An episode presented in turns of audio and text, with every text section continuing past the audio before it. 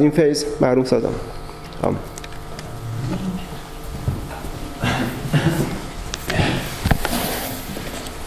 Ja, es geht um Maria und Martha. Als Jesus mit seinen Jüngern weiterzog, kam er in ein Dorf. Dort nahm ihn eine Frau als Gast bei sich auf. Ihr Name war Martha. Sie hatte eine Schwester, die Maria hieß. Die setzte sich zu Füßen des Herrn nieder und hörte ihm zu. Aber Martha war ganz davon in Anspruch genommen, sie zu bewirten. Schließlich ging sie zu Jesus und sagte, Herr, macht es dir nichts aus, dass meine Schwester mich alles allein machen lässt? Sag ihr doch, dass sie mir helfen soll. Aber der Herr antwortete ihr, Martha, Martha, du bist so besorgt und machst dir Gedanken um so vieles. Aber nur eins ist notwendig. Maria hat das Bessere gewählt. Das wird ihr niemand mehr wegnehmen.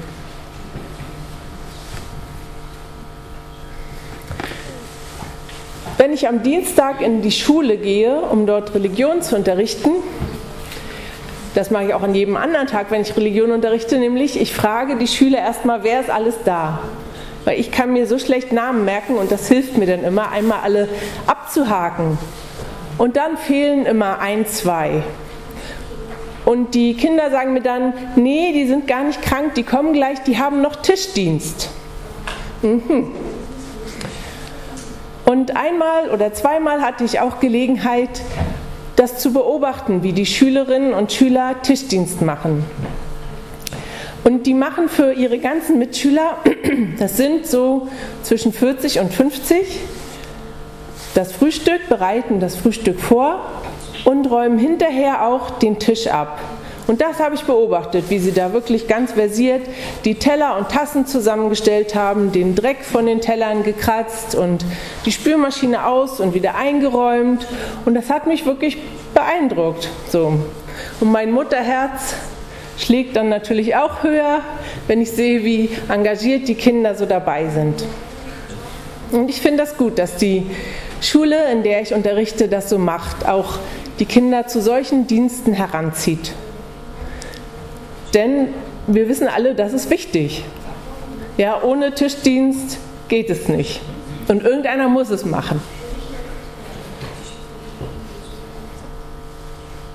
Und es ist ja auch eine Auszeichnung und es ist auch eine Ehre, das für die anderen machen zu dürfen. So dachte das jedenfalls Martha, als sie Jesus zu sich ins Haus eingeladen hat.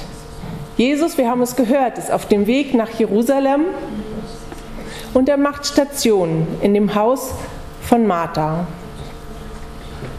Und der war nicht allein. Das müssen wir immer bedenken. Der war nicht allein, sondern der hatte einen ganzen Pulk von Leuten, bringt der mit in das Haus von Martha und Maria, die da sonst wahrscheinlich so ganz beschaulich zusammenleben.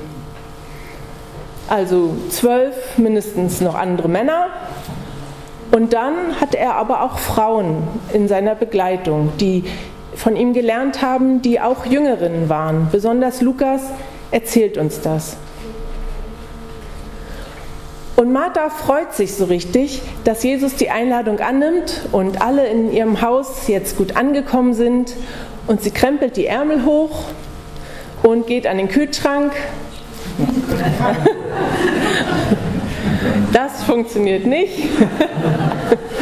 Nein, also es war schon Mühe für sie. Ne? Wahrscheinlich musste sie das Hühnchen, was sie nachher zusammen essen wollen, auch noch rupfen und was weiß ich alles damit machen.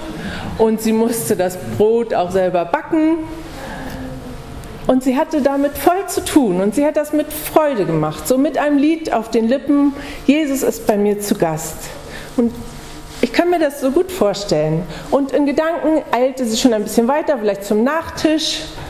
Ähm, ja, sollen wir noch ein bisschen Obst aus dem Garten holen, waschen und schneiden und die Teller müssten ja auch irgendwie hingestellt werden auf den Tisch.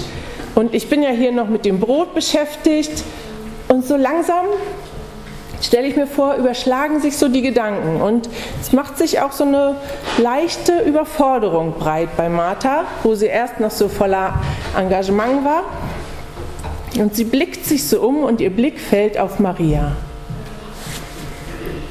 Was macht die eigentlich? Und ist das eigentlich in Ordnung, dass sie da so still sitzt bei unseren Gästen? Und sie geht zu Jesus, weil sie erhofft sich einfach so ein bisschen Verstärkung der Autorität durch Jesus und beschwert sich. Und das ist dann schon so nicht mehr fröhlich, sondern so vorwurfsvoll. Ne? Jesus, findest du das eigentlich in Ordnung, dass ich hier alle Arbeit allein machen muss? Und natürlich findest du das nicht in Ordnung, weil du denkst ja genau wie ich, Maria gehört in die Küche. Aber Jesus reagiert gar nicht so, wie sie das erwartet hat, sondern er reagiert ganz anders. Aber wir wollen noch ein bisschen bei Martha stehen bleiben, bei Marthas Dienst, weil ich finde die Frau also sehr beeindruckend, wirklich. Und sie hat sich das Gebot der Gastfreundschaft, von dem wir auch öfter in anderen Bibeltexten hören, ganz zu eigen gemacht und geht ganz darin auf. In einer Übersetzung habe ich gelesen, sie ist voll in Anspruch genommen vom Tischdienst. Deswegen fand ich das auch so schön. Und wir wissen alle, das ist wichtig.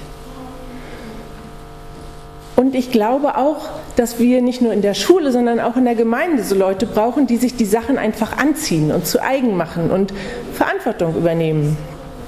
Und zum Glück haben wir viele solche Menschen, auch in der Johanneskirchengemeinde.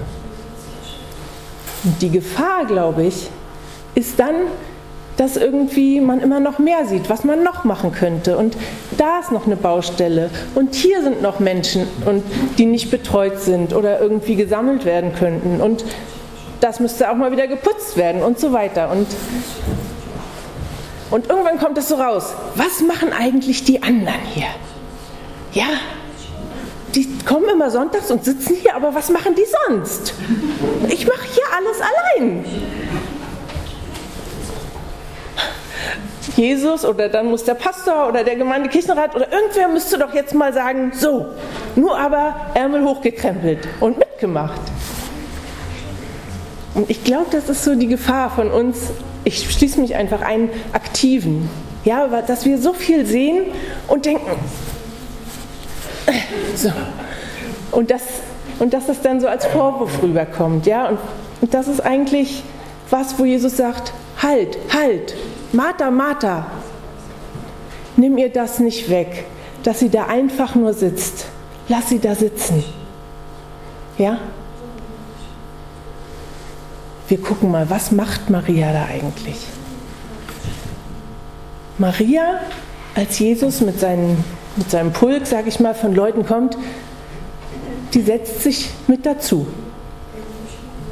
Und dann steht ja immer so schön, sie setzt sich zu Jesu Füßen und ich habe da so ein Auge, auch so ein Gemälde vor Augen. Jesus sitzt auf dem Stuhl und Maria so knie, äh, sitzt auf der Erde zu seinen Füßen. So war es wahrscheinlich nicht, denn die haben ja alle irgendwie auf dem Boden gesessen oder gelegen. Ich kann das jetzt so schlecht vormachen, aber die haben wahrscheinlich so gelegen, ja. Dann kann man mit der Hand noch essen, wenn es was gibt. Und da sind die Füße und der nächste, der neben dem sitzt, hat die im Gesicht. Also Maria saß zu Jesu Füßen, das heißt, sie saß ganz in seiner Nähe.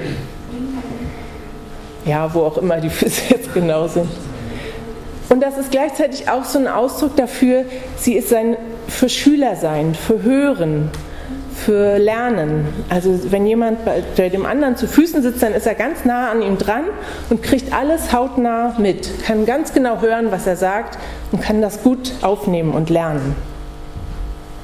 Und das hat Maria gemacht ganz nah bei Jesus einfach sein und hören und aufnehmen, was er sagt. Und wir wissen nicht, was er gesagt hat, aber sie war da drin so versunken, dass sie auch alles andere um sich herum nicht wahrgenommen hat. Ich finde das schon mal besonders, weil Maria ja auch eine Frau ist. Und ich habe mir gedacht, wahrscheinlich die anderen Frauen in Jesu Runde haben sie ermutigt, auch dabei zu bleiben und eben nicht in die Küche zu gehen, wie das ja sonst in diesen Kulturen oft der Fall ist bis heute. Also Maria sitzt da und hört zu. Und man könnte denken, Jesus sagt, nimm mir das nicht weg. Sie hat das Bessere erwählt, weil sie ganz viel davon hat, natürlich Wenn Jesus da ist, wer würde nicht gern da sitzen und ihm erstmal zuhören, anstatt in die Küche zu gehen? Aber Jesus hat davon auch was. Wie geht es Ihnen, wenn Sie irgendwo zu Gast sind und alle Ihre Gastgeber hauen ab und haben voll zu tun und sind noch so beschäftigt? Und bewirten Sie vielleicht ganz wunderbar, aber Sie sitzen da und denken, hallo. Also mir ging das schon manchmal so und das ist so unangenehm. Und es ist schön, wenn der Gastgeber auch, wenn ich da ist, da bin, auch Zeit hat für mich. Und das ist auch ein Dienst, ein Dienst, den Maria an Jesus tut. Sie ist ganz da und sie, hört, sie schenkt ihm alle Aufmerksamkeit, die sie hat. Und darum sagt Jesus, das sollst du ihr nicht wegnehmen. Sie hat das Bessere erwählt. Noch einmal auch an dieser Stelle und von mir herzlich willkommen im Gottesdienst. Sie sind jetzt hier ganz da. Ich weiß nicht, wie aufmerksam Sie sind, aber Sie sitzen hier und Sie sind ganz dabei. Und das ist gut so. Einfach da sein, hören, sich beschenken lassen von dem, was man hört, von dem, was man singt, von der Gemeinschaft.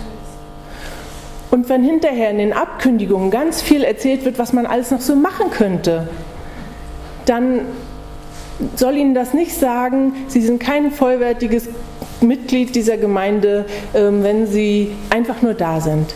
Nein, das ist das Einzige, was notwendig ist. Da sein und hören und ganz in der Nähe von Jesus sein. So sagt er das. Nur eins ist notwendig und Maria hat das Bessere erwählt. Ganz zum Schluss oder zum vorletzten Schluss, wie würde diese Geschichte wohl weitergehen? Sie ist ja nur bis hier erzählt. Aber wie geht das jetzt weiter? Wir können uns verschiedene Schlüsse ausdenken, Schlussszenarien ausdenken. Eine Möglichkeit wäre ja, Maria hat jetzt doch ein schlechtes Gewissen gekriegt und geht, die, geht Martha helfen. Schade. Hm? Die andere Möglichkeit wäre, Martha setzt sich dazu. Irgendwo zu jemand anderes Füßen noch. Und hört ebenfalls mit zu. Ja, dann gibt es wieder verschiedene Möglichkeiten, die daraus erwachsen, nämlich irgendwann bekommt jemand doch Hunger. Was machen wir jetzt? Wir gehen essen, könnte man, oder? ja, ist ja dann nicht fertig, wenn Martha sich auch hinsetzt. Ne? Oder alle krempeln zusammen die Ärmel auf und machen gemeinsam Essen. Jesus voran. Weiß ich nicht. Wäre auch eine Möglichkeit. Wir merken jedenfalls, irgendwann drängt sich der Tischdienst wieder so in den Vordergrund. Ja, also irgendwann kann man das auch nicht mehr ignorieren, dass wir Menschen sind und dass wir Hunger haben. Ja. Und ich glaube auch gerade deshalb sagt Jesus, nur eins ist notwendig und Maria hat das Bessere erwählt, weil er weiß, das andere, das ist automatisch. Das, das ist immer wichtig, das ist immer, steht auch immer im Vordergrund so. Ich denke an unsere Kirchengemeinderatsrüste am vergangenen Wochenende. Da haben wir so einen ganz langen, also wir hatten viele Punkte und wir haben auch ähm, in der Bibel gelesen, wir hatten auch einen Gottesdienst, aber auf diesen ganzen Punkten stand auch Zeit für hörendes Gebet. Und ich habe mich schon gefreut, gedacht, was kommt denn da jetzt so? Also es ist ja eigentlich genau der Part von Maria, ja, sitzen und hören. Dann heißt das hörendes Gebet, aber wie man das nennt, ist ja egal. Und raten Sie mal, was passiert ist. Also wir haben alles geschafft, aber die Zeit war dann irgendwie nicht mehr. Hörendes Gebet ist, ist aus, ähm, aus dem Ablauf rausgefallen.